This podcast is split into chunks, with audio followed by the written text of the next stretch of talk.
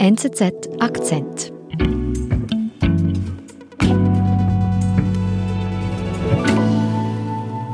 Ärzte sind aktuell alarmiert und sehr besorgt über die gegenwärtige Lage. Das Wissen darüber, wie gefährlich es ist, ein Kind zu schütteln, sei verloren gegangen. Wenn Eltern ihr Baby schütteln, leidet das Kind ein Leben lang. Nur sind sich das viele nicht bewusst.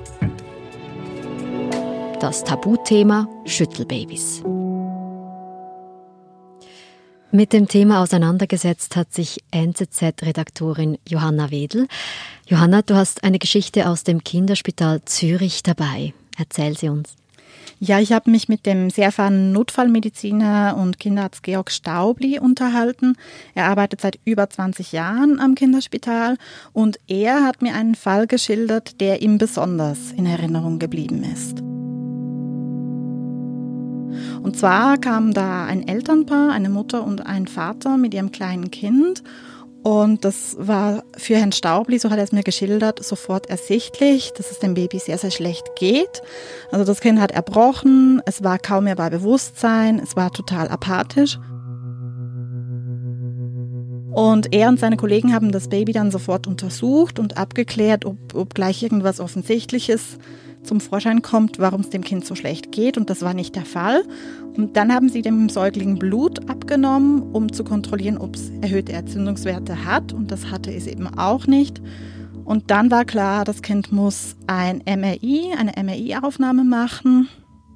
Und dabei hat man dann gesehen, dass die Hirngefäße des Babys verletzt worden sind.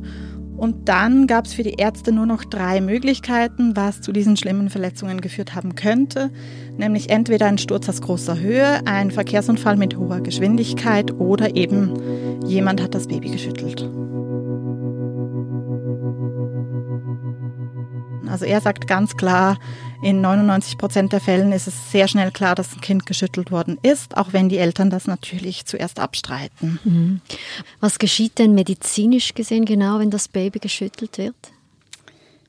Ja, das ist ein sehr komplexes Phänomen. Also der, das Hirn und der Schädel bewegen sich in diesem Moment in andere Richtungen und es entsteht eine maximale Belastung, bei der die Blutgefäße dann reißen und die Nervenzellen eben irreparabel zerstört werden. Und das ist vor allem bei Kleinkindern und Säuglingen gefährlich, weil bei denen die Nackenmuskulatur noch nicht stark genug ist, um den Kopf zu halten. Und was sind die Folgen?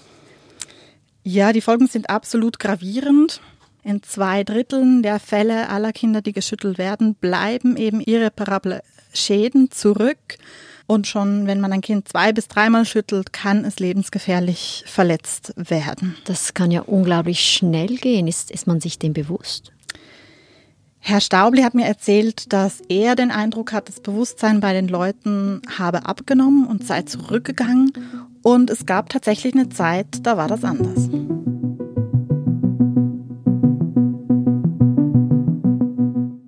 Von welcher Zeit sprechen wir da genau? Ja, das war so vor rund 20 Jahren, ähm, um die Jahrtausendwende herum. Da sorgte Erhard Loretan für Schlagzeilen. Er ist bekannt geworden in der Schweiz als Extrembergsteiger. Er hat als erster Schweizer alle 4000er bezwungen und er hat 2001 die Nerven verloren. Am 23. Dezember hütet Loretan zu Hause im freiburgischen Cressy seinen sieben Monate alten Sohn. Seine Partnerin war nicht da und sein Sohn hat einen Nachmittag lang ununterbrochen geschrien. Weil das Baby ständig schreit, verliert Loretan die Nerven und schüttelt es. Und hat es geschüttelt, bis es ruhig war. Und dann legte er es zurück in sein Bettchen und dachte, jetzt ist alles gut, jetzt schläft der Kleine, aber das Kind äh, verlor das Bewusstsein obwohl Loretan seinen Sohn sofort ins Berner Inselspital bringt, verstirbt er am nächsten Tag, am Heiligabend. Ja, tatsächlich ging das gleich an die Öffentlichkeit. Und bemerkenswert finde ich, Loretan hat sich damals seiner Verantwortung gestellt. Also er machte den Fall auch selbst publik, mhm. weil er sagen wollte, so etwas darf einfach nie mehr passieren. Mir ist es passiert, aber ich möchte nicht, dass es anderen passiert. Was hat denn dieser Fall in den darauffolgenden Jahren ausgelöst? Ja, also 2003 wurde Loretan dann verurteilt von einem Gericht äh, für fahrlässige Tötung. Und es gab dann tatsächlich um diese Zeit herum, eben zwischen 2000, 2005, eine Präventionskampagne, um den Leuten eben bewusst zu machen, wie gefährlich sowas sein kann. Gang du bitte, ich mag einfach nicht mehr. Ich muss arbeiten morgen. Meinst du, ich etwa nicht? Musst nicht auch noch schreien?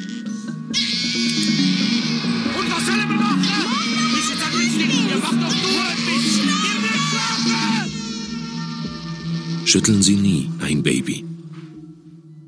Nach dieser Sensibilisierung in der Schweiz, wie hat sich das Problem weiterentwickelt? Ja, Ärzte sind äh, aktuell alarmiert und sehr besorgt über die gegenwärtige Lage.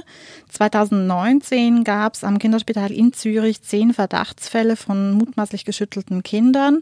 In fünf Fällen konnten die Mediziner das wissenschaftlich belegen, dass das Baby tatsächlich geschüttelt worden ist. Das sind drei Fälle mehr als noch 2018.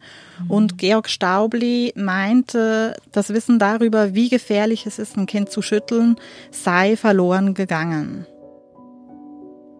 Und das ist eben der große Unterschied zu der Situation vor 20 Jahren, als man diese Präventionskampagne hatte, dass man das jetzt einfach nicht mehr so präsent hat, wie gefährlich sowas sein kann und warum man es auf keinen Fall so weit kommen lassen darf.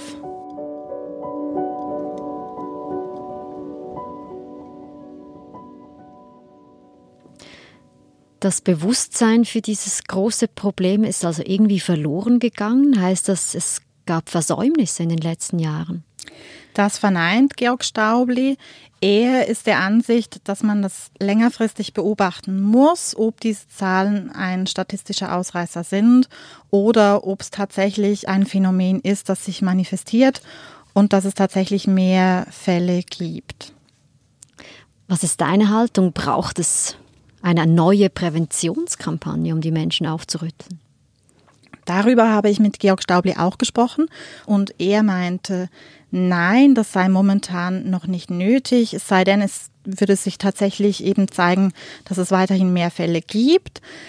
Ich muss sagen, ich persönlich bin da etwas zwiegespalten, was diese Frage betrifft. Denn ich habe eine aktuelle Studie aus äh, Großbritannien gesehen und darin wird festgestellt, dass die Fälle geschüttelter Kinder um bis zu 35 Prozent abgenommen haben, nachdem eine Präventionskampagne in diesem Zusammenhang lanciert worden ist. Und das finde ich doch eine deutliche Zahl und eine eindrückliche Zahl, die eben belegt, dass wenn man den Leuten das mit einer Kampagne in Erinnerung ruft, das Thema, dass da doch was passieren kann.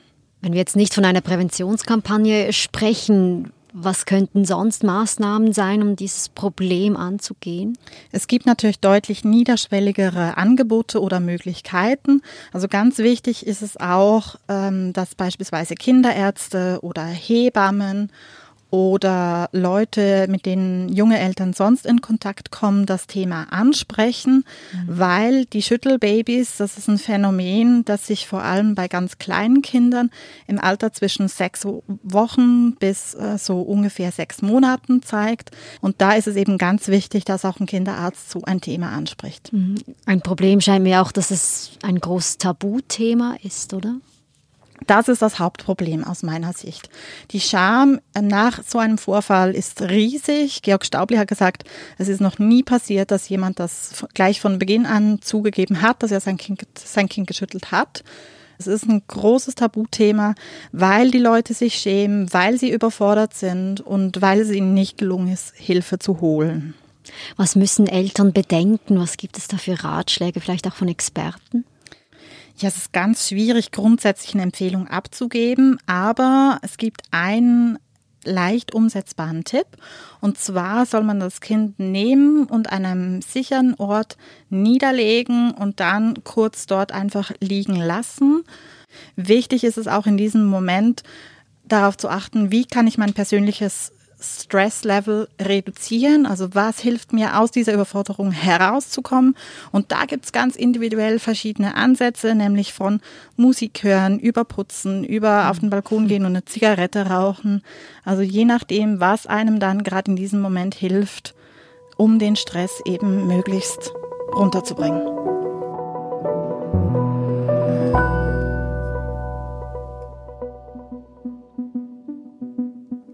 Johanna, du bist selbst Mutter. Was hat das in dir ausgelöst, wenn du dich mit diesem Thema befasst?